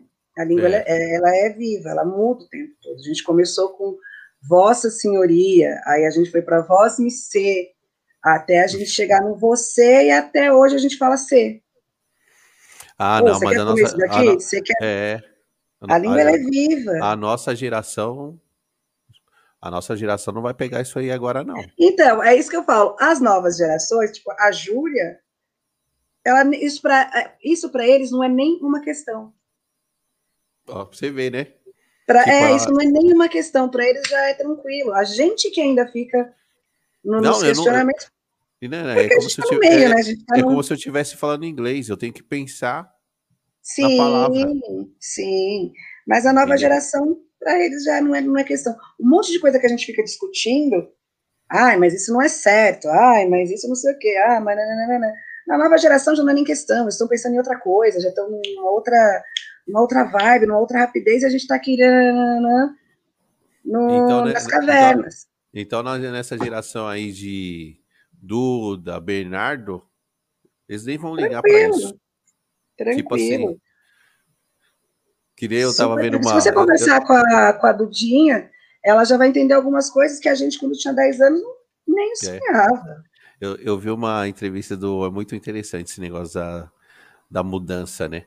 Eu vi uma entrevista do João Gordo. Aí ele falou que foi falar com a filha dele. Acho que a filha dele deve ter uns 20 anos, 18 anos, tá? E aí ele foi, ele foi comentar de um travesti, só que ele não falou travesti, né? O João Gordo é mais velho que a gente. É. Ele falou, ele, ele falou, ah, esse traveco que não sei o quê. E aí a filha dele falou: Você é louco, pai? Não pode falar bronca. mais isso. Você tá doido? Não sei o que, não pode, pai. Falar, falar. Aí ele falou: Filha, eu sou de uma geração que nessa a gente falava assim. Então, Mas é, leva bronca mim, dos mais novos. É... E hoje os filhos estão ensinando os pais, não é assim que fala, não é assim que age. não é para rir disso, isso não é engraçado. Entendeu? E assim, ele entendeu ela e ela entendeu ele também. Sim, é a troca, né? Se tem a troca, o que eu sempre falo, se tem a troca e é com respeito, eu acho ok. O que a gente não pode fazer é ficar com o síndrome de Gabriela. Eu nasci assim, eu sou assim, vou morrer assim, Gabriela. Não, a gente tem que entender que o mundo muda, que as coisas mudam, que tudo, nada é estático, nada é estático. Nada. Então a gente não que a gente tenha que acompanhar, a gente não tem que ficar, a gente não tem a gente não tem obrigatoriedade de saber a linguagem deles, a não ser que se trabalhe com eles, a não ser que se conviva. No meu caso, eu trabalho e convivo, então eu tenho por obrigação e respeito a, a aprender e conversar dessa forma. Mas é porque é meu trabalho. Mas eu não acho que, que, que eu, eu, não vou obrigar um senhorzinho de 70 anos a falar todos. Não tem sentido. Não, não, não tem sentido. Mas, naturalmente, as novas gerações vão ser assim. E, e, para elas vai ser muito mais tranquilo. Eu acredito até as, hum. que vai ter um momento que não vai ter nem, tipo, ah, hétero, homo, LGBTQI+, as pessoas vão ser pessoas. E aí elas vão se apaixonar por quem elas quiserem, da forma que elas livre. quiserem, não vai ter mais siglas, não vai ter mais. É, eu acho que vai chegar essa época assim. Não vai. E não, não tem é, mais isso, é, acho é. que não demora muito. E eu, eu, acredito muito nisso aí também. Eu acho que vai chegar uma época que é bem isso mesmo que você falou, né? É só pessoas. É. Tipo, eu gosto de pessoas, independente é do sexo. É, é, e vai ser isso. Eu gosto, de, é, eu gosto de pessoas. Eu gosto de pessoas. Né? Independente. E não vai ser mais uma questão, ninguém vai mais ficar perguntando. Não vai, porque vai ser natural. Não, eu acho que vai ser natural. É, você vê casamento, um cara com uma mina e um outro cara, ou dois caras. Exato, é. As tipo assim. As, as, as, estruturas familiares vão ser. Já estão mudando, né? É. Elas já estão mudando, mas elas vão ser mais assim mesmo. Não, mas ainda hoje tem uma grande luta aí, né, para essa galera. Ah, sim. Porque a gente está nessa geraçãozinha que está no, no, no, no meio. Quando a gente morrer. e as outras gerações tomarem conta, aí vai ser outra coisa. É que o mundo é assim. O mundo é, eu, é a minha, minha criançada aqui eu já vou, já tô ensinando. Porque, é. tem, porque tem perguntas, né? Sim. O Bernardo pergunta, o Bernardo sempre pergunta. A outro dia também a Alice perguntou. A Duda, já, a Duda já entende mais. Oi? A Alicia perguntou outro dia, não sei quem tava com a namorada. Aí, ah, a Ludmilla, ela viu a Ludmilla na televisão e falou, ah, Ludmilla, não sei o quê, mas cadê a namorada dela? Mas para ela, tipo, ela não perguntou assim, ela namora a menina, ela falou, cadê a namorada dela? Hum. Tranquilo. Entendi. Entendeu? Não, a, a, a Duda já, para ela, meio que age normal. É, porque é a geração delas. É. O Bernardo que pergunta, pai, o menino beijou outro menino na boca, credo. A menina, a menina beijou outra. A menina beijou a menina na boca, credo. Ah. Mas aí eu percebi que não é o lance de menino com menino ou menina com menina. É o, é o beijo, beijo, na boca. É o beijo na boca. É isso que eu ia falar. Para criança é nojentíssimo. Não, ele falou. Eu falei, Bernardo, você vai. Eu falei, por que você gosta tanto de de ver as meninas de biquíni. Eu falei, você é. não pode ficar vendo menina de biquíni, hein, mano? Eu falei, você não tem idade para isso. Eu falei, pai, eu quero namorar. O Bernardo. Aí, o Bernardo falou. Eu falei, você quer namorar, mas por que você quer namorar? Eu quero. Mas eu falei, mas aí você vai ter que beijar a menina na boca. Bernardo, você tava com, com, com o dinossauro esses dias. É. Aí eu falei, só que a menina vai te beijar na boca, eu falei. Aí ele falou, credo, que nojo. É o beijo. É. Eu falei, aí ele falou, eu não, pai. É, eu falei, é isso. Eu falei, então eu não quero mais, não. É, tá vendo? Eu falei, não, eu é falei quando, você, quando você estiver grande, mais adultinho, você namora. Eu falei, você é criança, você tem que, você tem que brincar. Você vai brincar. Eu falei, vai brincar, mano. Muito cedo é, para essa conversa. É, tem que incentivar a brincadeira. O, o, o que eu acho que é muito ruim hoje, tô tentando tirar um negócio aqui que eu acho que é muito ruim, é a sexualização precoce. Com os funks, com. Isso eu, então, isso eu questiono. É, isso a internet que... é complicado, né? É, isso aí eu acho. As dancinhas. Ele adora ver uma dancinha. Já percebi. Então, as dancinhas do TikTok, ok. Agora, agora, quando você pega, porque eles não colocam no TikTok a, a, o resto da música. Quando você pega o resto da música, aí você fica com o cabelo em pé, porque é aqueles pancão pesado, pesado, pesado. Né? E, pelo menos aqui nas minhas vizinhanças, eu moro perto de Heliópolis, você escuta, é, é um filme pornô, né? É. Cantado. Então, não, aqui, você não tem a, como tampar a, o ouvido das crianças, elas estão ouvindo aqui. Aqui em casa, assim, a gente evita o máximo para as crianças não escutar funk. Não, a, a minha aqui em casa, bom, você sabe mais ou menos meu gosto musical, é totalmente eclético e totalmente vai do jazz, de hum. música clássica, ao funk, mas há um funk da então, batida, mas... do ritmo. Isso, é o funk que eu estou dizendo é esse funk mais, né? Agora, o funk, eu acho que esse funk, o funk brasileiro, o funk carioca é maravilhoso, o ritmo é maravilhoso, você quer dançar aquela batida.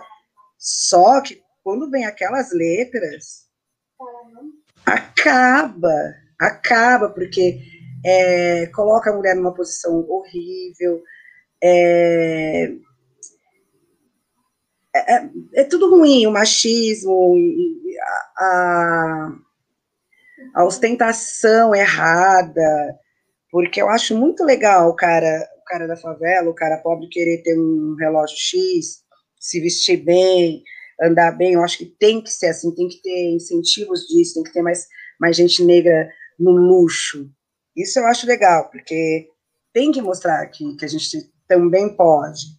Mas a, a forma dessa ostentação deles é muito errada.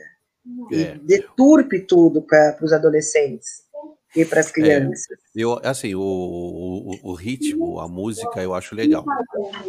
Não tenho que, não tenho que falar. O que pesa para mim é o que a gente está conversando. Eu, como fui músico, o que pesa para mim é a letra. é a letra. Não é o é ritmo funk, não, não é a música não. funk. Porque, meu. Mas a letra é.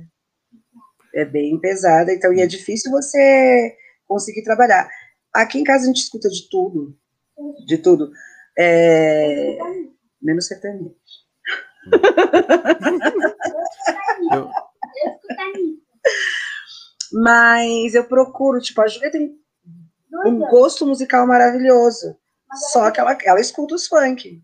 Não, mas na, na idade dela não tem como mais ela controlar. Um negócio aqui, eu falei, ai, Júlia, pelo amor de Deus, cada, cada... ela tava fazendo de propósito, né? Todo dia de manhã ela acordava com uma música pior que a outra, de funk. É. Aí eu peguei, falei, Júlia, cada dia é uma música pior que a outra. Cadê a Júlia daquele gosto musical que cantava Novos Baianos, que não sei o quê? Ela sou eclética, mãe, isso não significa que eu acho isso bom, é que é divertido.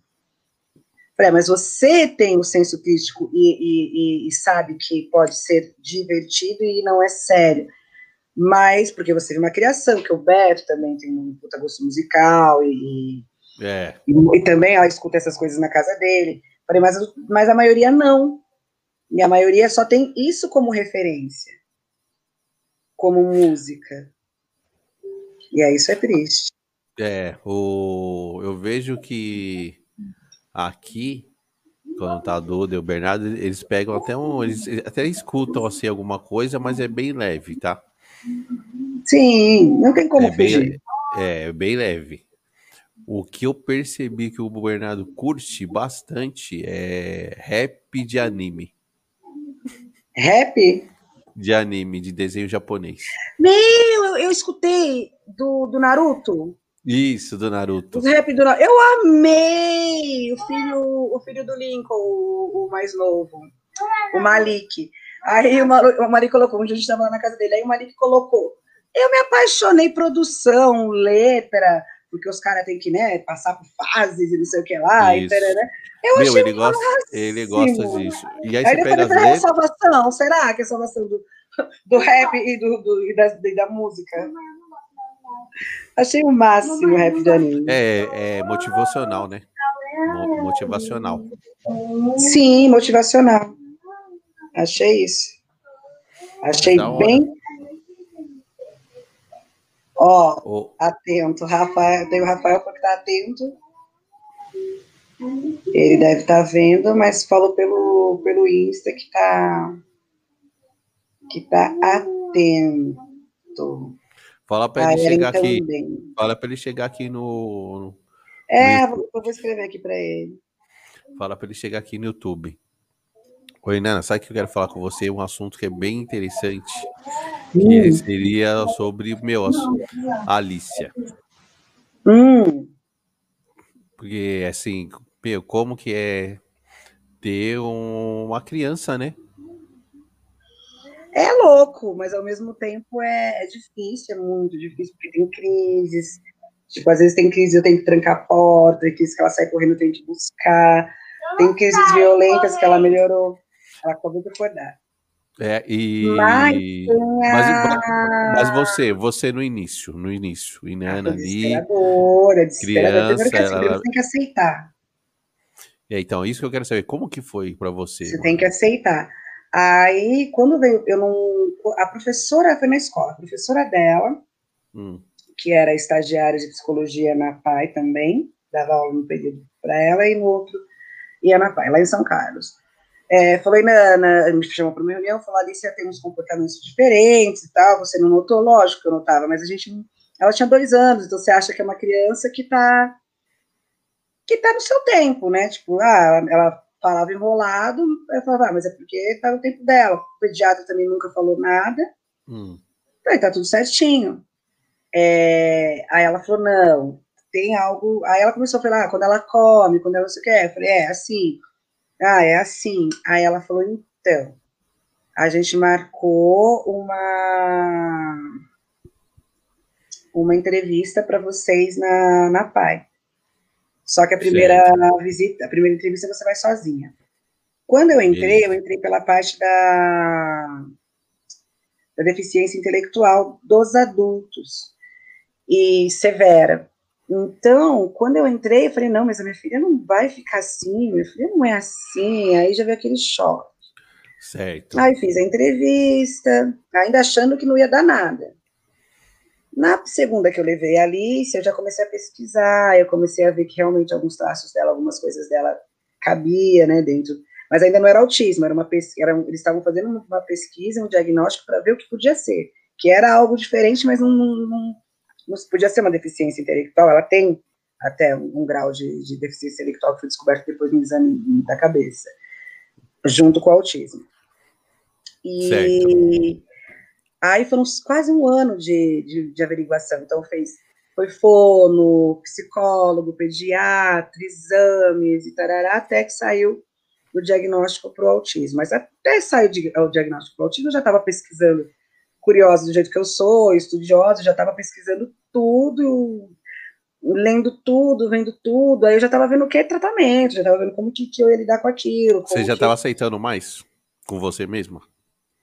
Eu acho que eu nunca parei para pensar muito nisso, porque tudo na minha vida sempre foi assim. Eu sempre pensei assim: é, o problema está aqui, mas como que eu faço para resolver? Eu não fico focada no, no, problema, eu fico focada na, na, na solução. solução. Tipo, tá, ok, já foi, quebrou o computador, mas como que eu vou. Como que, que, resolver como eu vou parada. resolver? Eu tenho dinheiro agora? Não tenho. Para quem que eu posso pegar? O que, que eu posso vender? Onde eu posso fazer um trabalho que, que, que eu vou conseguir isso daqui? Puta, quem que tá vendendo mais barato? Eu já fico focada nisso, então eu não paro para sofrer. Entendi. Então, quando, quando começou a vir que era, que era o autismo, eu já comecei a, a trabalhar muito nisso, estudar, estudar, estudar, pesquisar, pesquisar, ficar vendo a forma dela. Claro que caiu o mundo, óbvio que caiu o mundo, porque você, você espera, né, os melhores é. sonhos, as melhores coisas. E, e aí vem, aí eu fiquei, como que eu vou fazer? Eu comecei, como que eu vou fazer? Como que eu vou fazer para tratar isso? E aí a escola começou a me chamar, porque aí depois que teve o diagnóstico, parece que o comportamento. E também porque ela estava crescendo mais, ela já estava com três anos, então toda hora a escola me chamava. Aí eu vi que eu não ia conseguir trabalhar mesmo, é, dessa forma, todos os dias. Aí eu falei, tem que voltar para São Paulo, porque aqui tem tem um, uma, uma, gama maior de, de, de, possibilidades de tratamentos e tal, e de direitos. E, e o que, que, que, que ela tem direito, né? o que, que ela tem direito, o que, que eu tenho que lutar, aonde eu tenho que correr. Eu comecei a, a, a, a pesquisar, claro, o que, que era o autismo, quais eram as formas, qual, porque tem, tem vários graus, cada um é, eu, eu, é, é, eu, ia até te perguntar se tem vários graus de autismo. Tem, tem vários graus, são bem diferentes. Tem, tem o severo, tem o moderado, tem o leve. E aí você vai entendendo. E aí eu falei, que que eu tenho, aonde eu tenho que, eu tenho que ir atrás do quê? Que direitos que ela tem? Aí descobri que ela tinha direito ao LOAS. Fui brigar pelo LOAS. Vim para São Paulo, descobri que ela tinha direito à, à van escolar, gratuita. Fui brigar pela van esco escolar, escolar, que ela tinha direito a ter um acompanhante na escola. Eu, eu, eu sou muito calma, eu nunca grito. Mas tá. se você me vê no posto de saúde, se você me vê na Secretaria da Educação, se você me vê no CRAS, no INSS, você vai me ver gritando, você vai me ver brigando. É onde eu brigo mesmo. E com muita briga, consegui mudar os horários dela da escola, consegui fazer coisas adaptáveis para ela. É que a pandemia veio e atrapalhou todo o nosso, o nosso rolezinho, nosso projeto que a gente estava indo bem.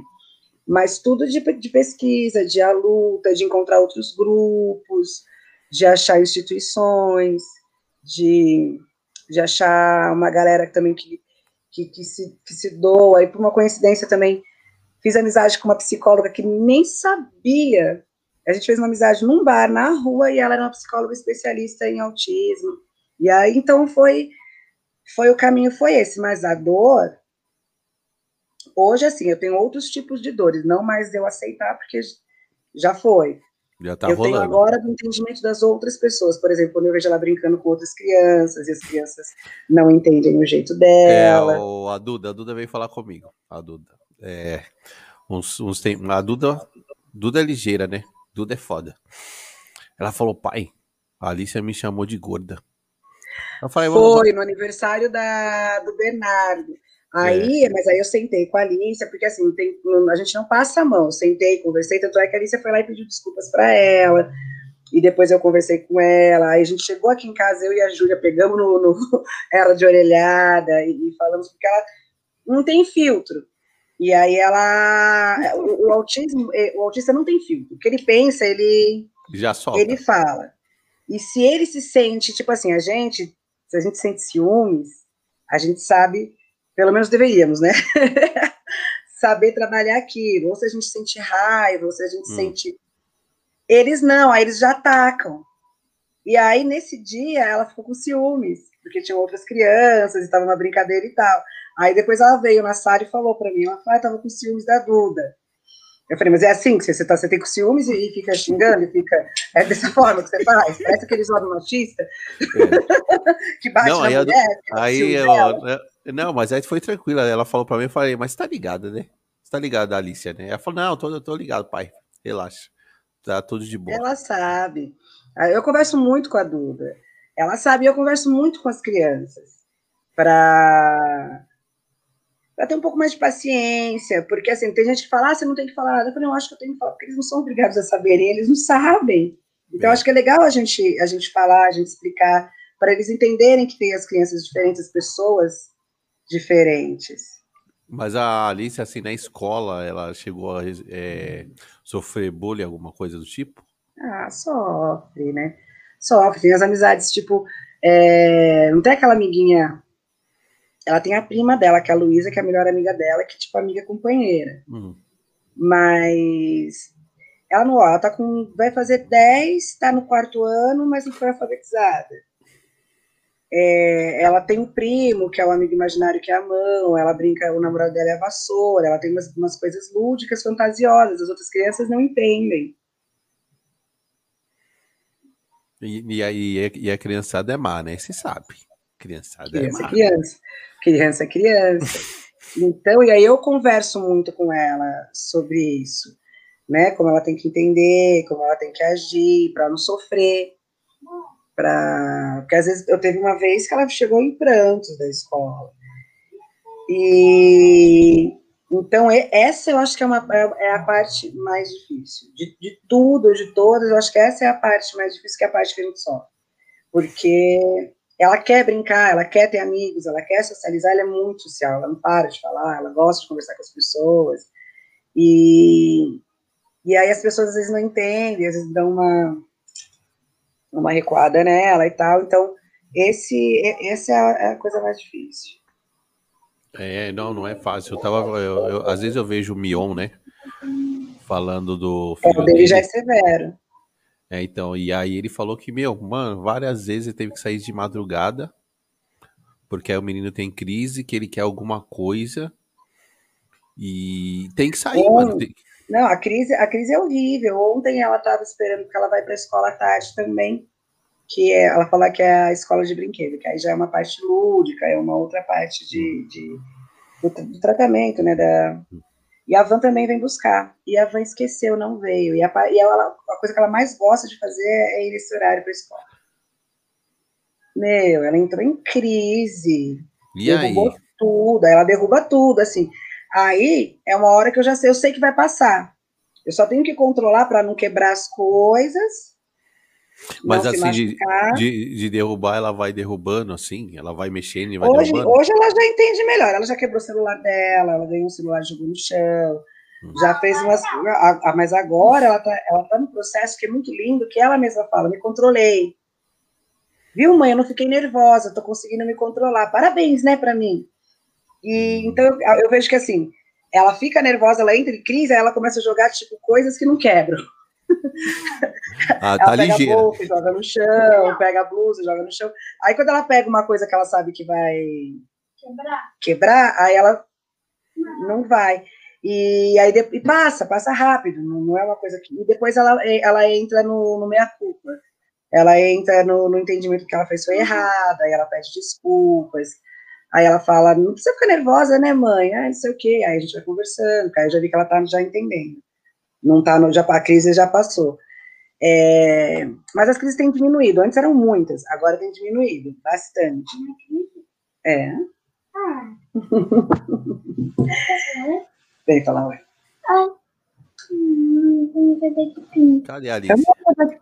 Não, mas eu não show deles. Ah, ela falou que o show dela é, é o sonho dela ir no show da Blackpink, aquelas Olha. coreanas.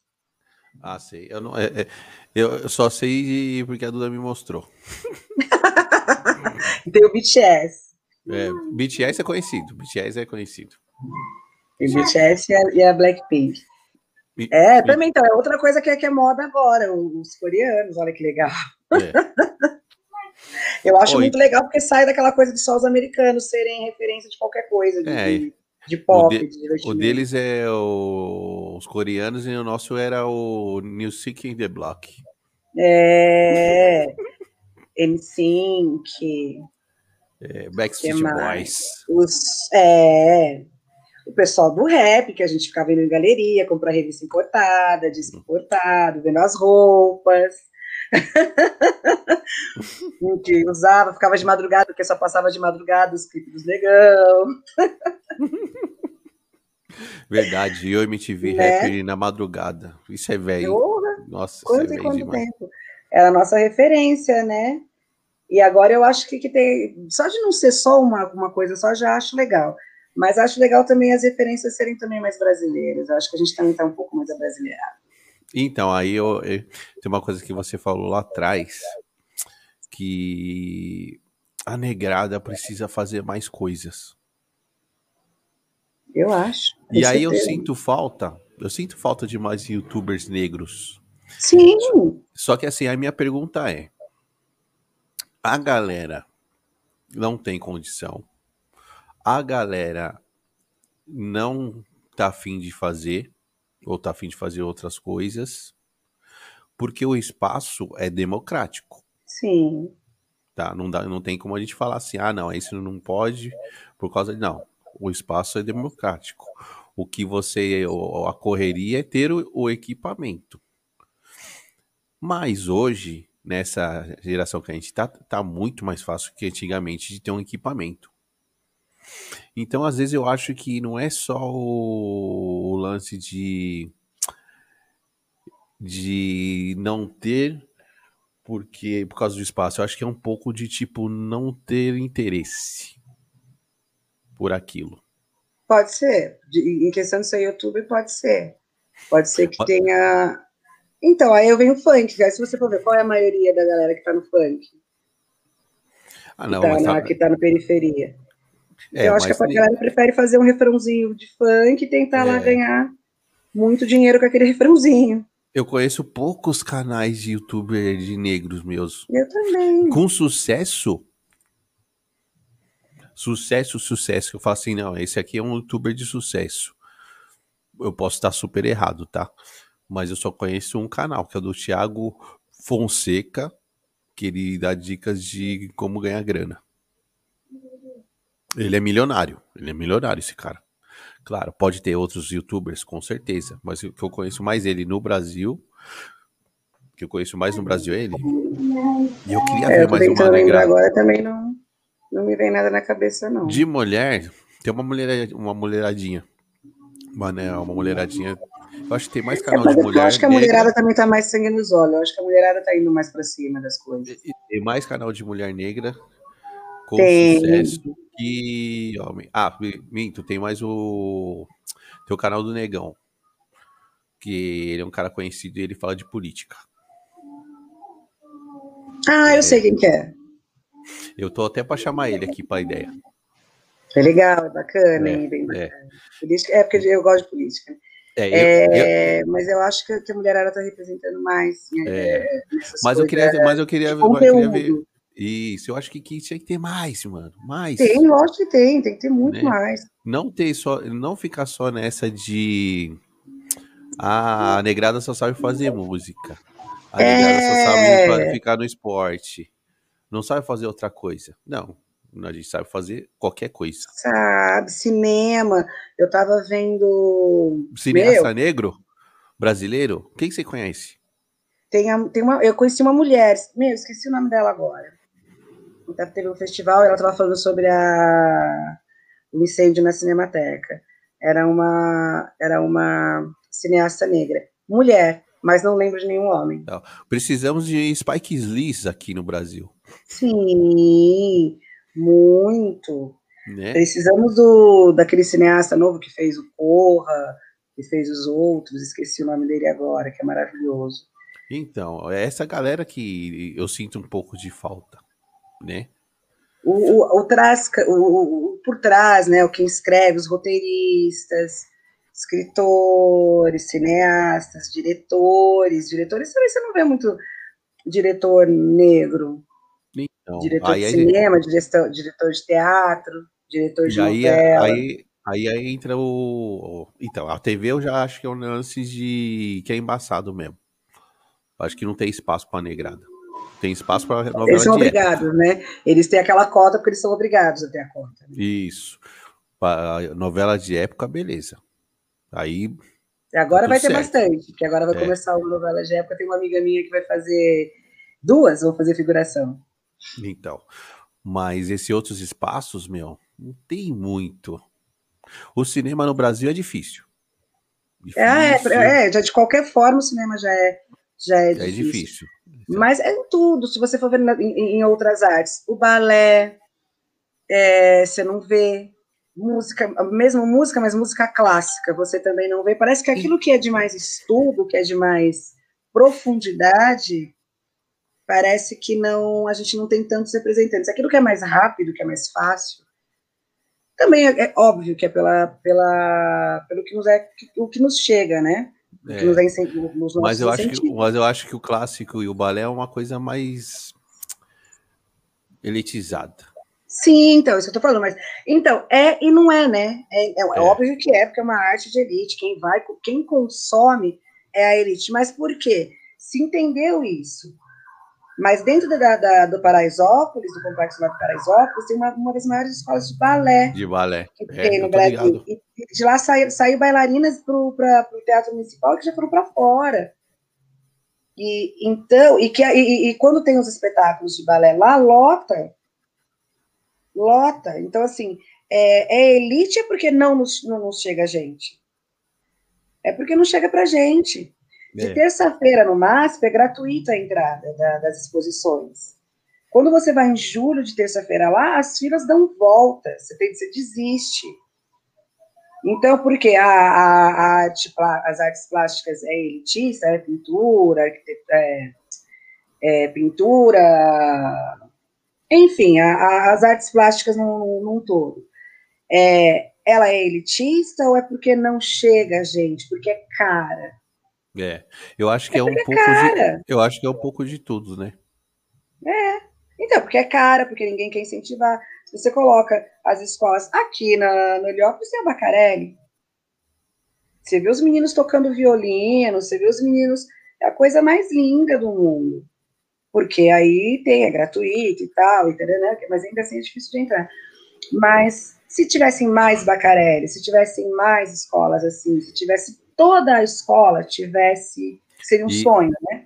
Isso. Aí você com um falou departamento tudo. de arte, com, com ah, você pode aprender violão, você pode aprender, como se tivesse um guri em, em cada escola, o projeto guri. O projeto guri é maravilhoso. Mas eu acho que o projeto guri tinha que estar dentro das escolas, em todas as escolas. Aprender música, aprender piano, aprender violino, aprender qual instrumento que você quer. Então, ó, você vai estudar de manhã matemática, ciências, tananã, é, também deveria ter economia, para as crianças estudarem, gastronomia, culinária, porque eu acho que tem que aprender a cozinhar, essas coisas. Como Não, você andar no né? metrô. as coisas práticas e também as coisas para vestibular e tal. E aí vai ter também a parte de artes, e aí a criança vai aprender também. Ficava o dia inteiro na escola só aprendendo. Meu, eu acho que é o seguinte, você que é, você é formado em letras, né, Nana? Eu não cheguei a me formar, mas quase me formei. Tá, então você tem uma boa base aí. É, Eu boa. acho que essa parte de escola tinha que reformular tudo, É tudo. gente- é- é é- já faliu. A escola, escola brasileira pública, ela já é. Ali são os heróis, de professores heróis, tentando fazer alguma coisa para iludir a gente que está aprendendo alguma coisa. Aí Não, você é- aí você fala de meritocracia.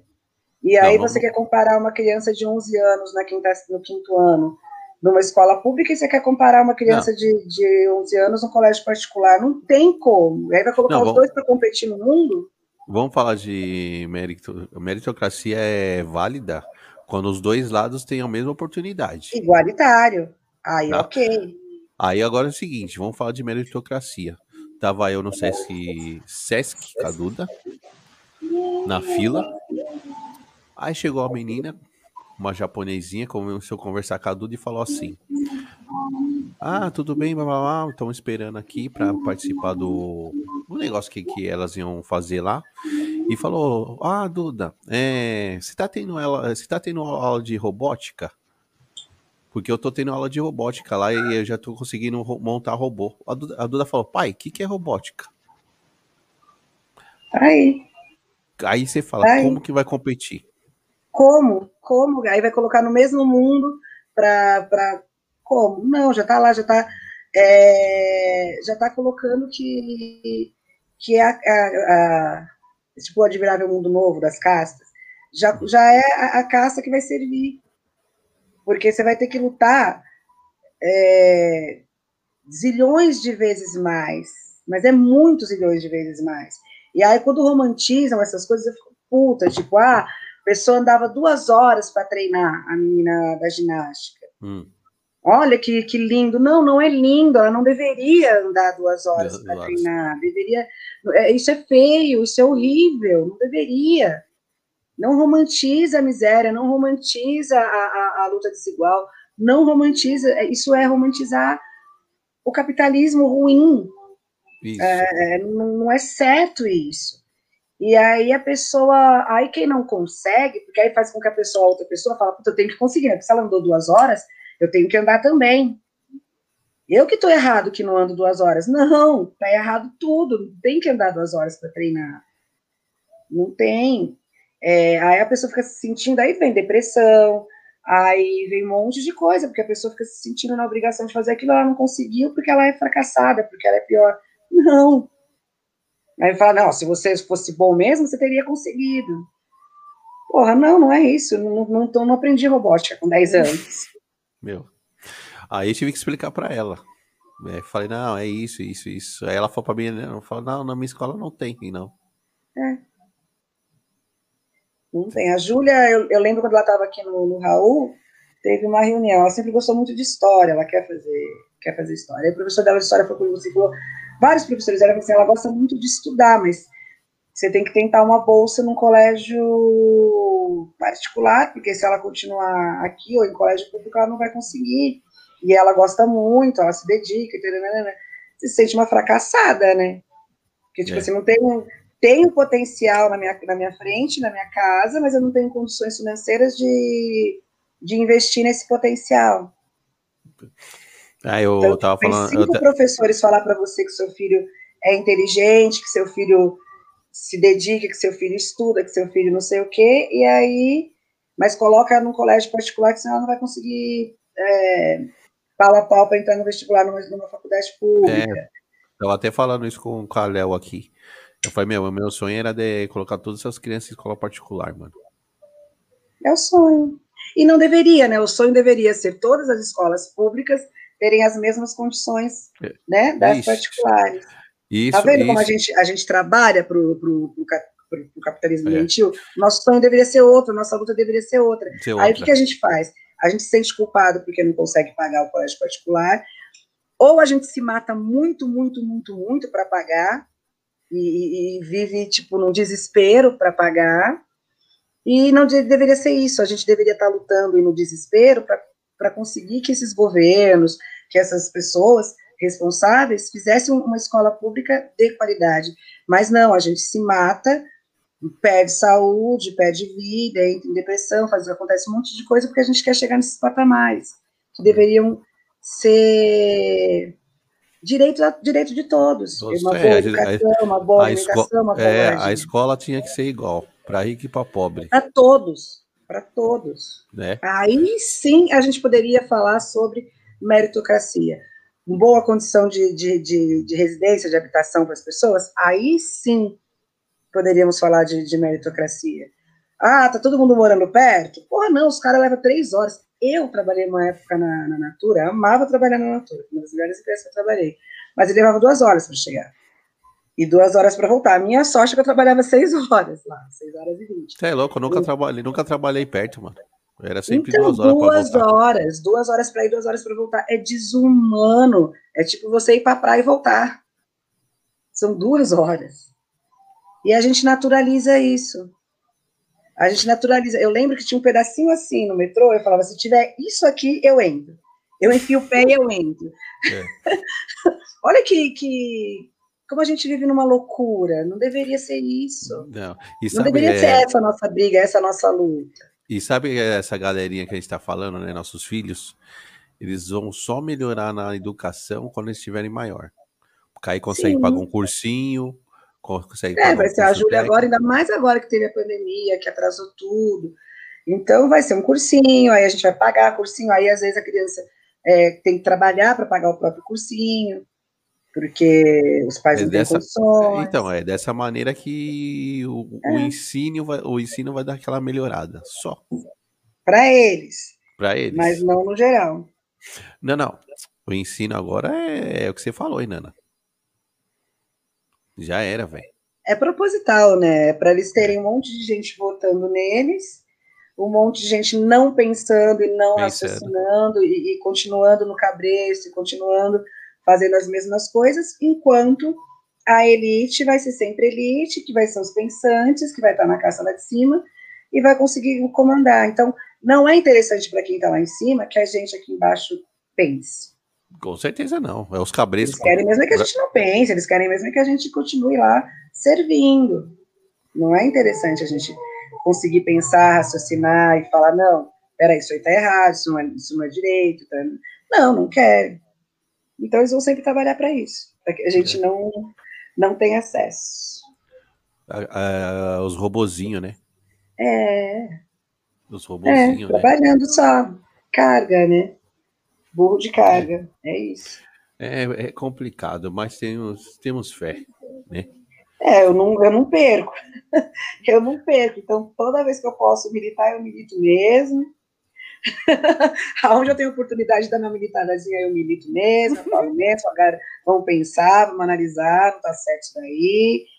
Vamos. Vamos. Vamos pensar diferente, vamos sair da bolha. Vamos sair da bolha. Eu falo isso para a Júlia E até para a Alicia, dentro do, do, mundo dela e da forma que ela vive, ainda também assim eu tento é, é falar, de, falar de, de, dessa forma. É, o, a Duda, tô começando já, já explicar para ela como que é o mundo de trabalho, é estudo, é né? Porque assim, eu acredito muito no trabalho. Né? Acho que a gente tem que trabalhar, independente de qualquer coisa. Sim, ninguém quer né? que fique lá parado.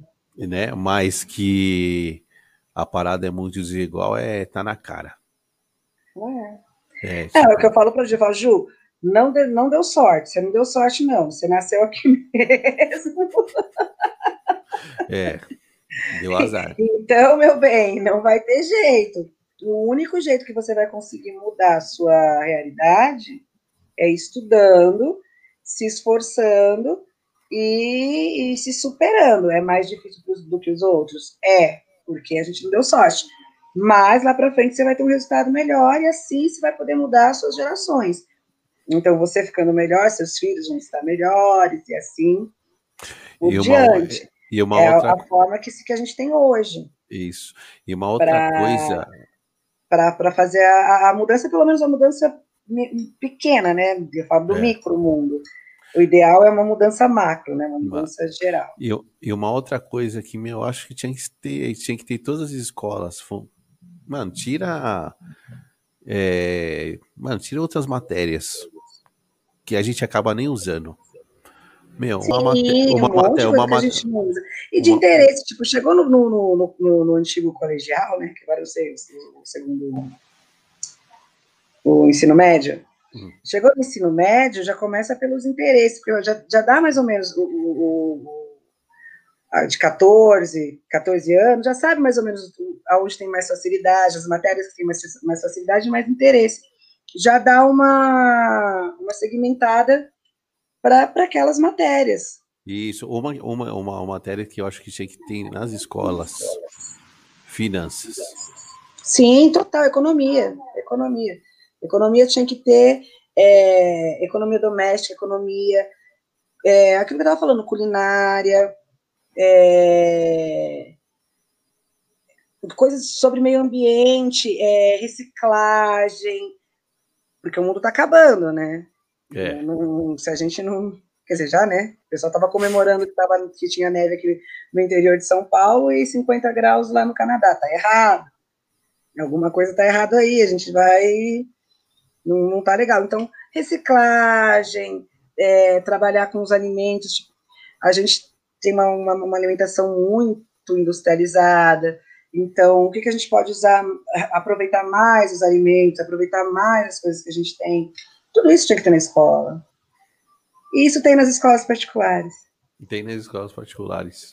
Tem, as criancinhas vão com aqueles, aquelas roupinhas de, de, de chefe, de cozinha, e faz um bolinho, faz as comidinhas, faz a horta.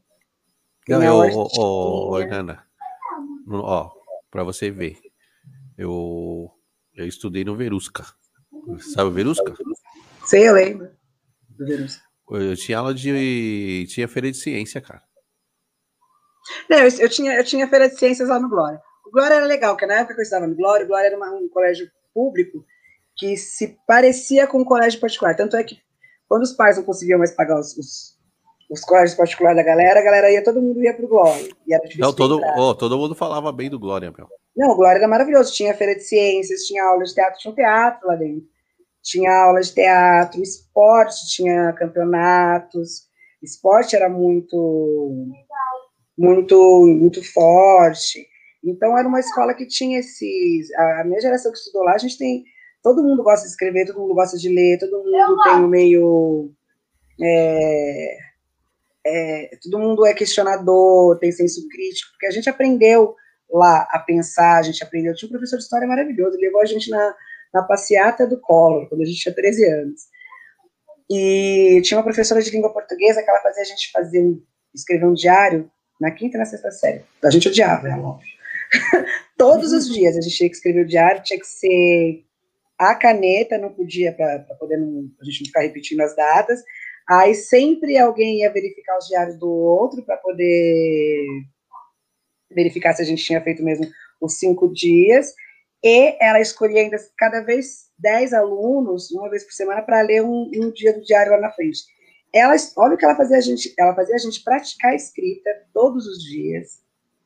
Ela fazia a gente praticar oratória de ir lá na frente e falar e, e se posicionar e ler. Então ela praticava leitura, ora... a gente odiava, mas depois que a gente foi foi sacar que professora era essa. Nossa. E todo mundo que estudou ali escreve bem, lê bem, fala bem, a maioria se formou, é, porque tinha esse estímulo. A professora de geografia, de biologia, fazia a gente fazer umas experiências, tinha sala de ciências, tinha uma biblioteca, não sei como que está hoje lá, mas tinha uma biblioteca, tinha uma sala de ciências, tinha a, a feira de ciências, o campeonato, tinha a, o teatro, um monte de coisa. A gente Era tinha aula de música lá. A gente tinha hum? aula de música. A gente tinha aula de música. Então, aí, ó. Isso a gente não tinha. Ó, com oito, aula, aula de música a gente não tinha. Com oito anos tocava trompete. Aí, ó. Então, é isso que eu tô falando. Não é que é. É porque não tem acesso. Porque a gente não. Coloca os, as aulas de música para você ver se as crianças não vão fazer, não vão adorar. Poxa, as crianças é, curtem pra caramba, meu. Adora. Os instrumentos, adoram. Você não gosta de teatro? Isso tá falando que ela não gosta de teatro. É, tô escutando. ah.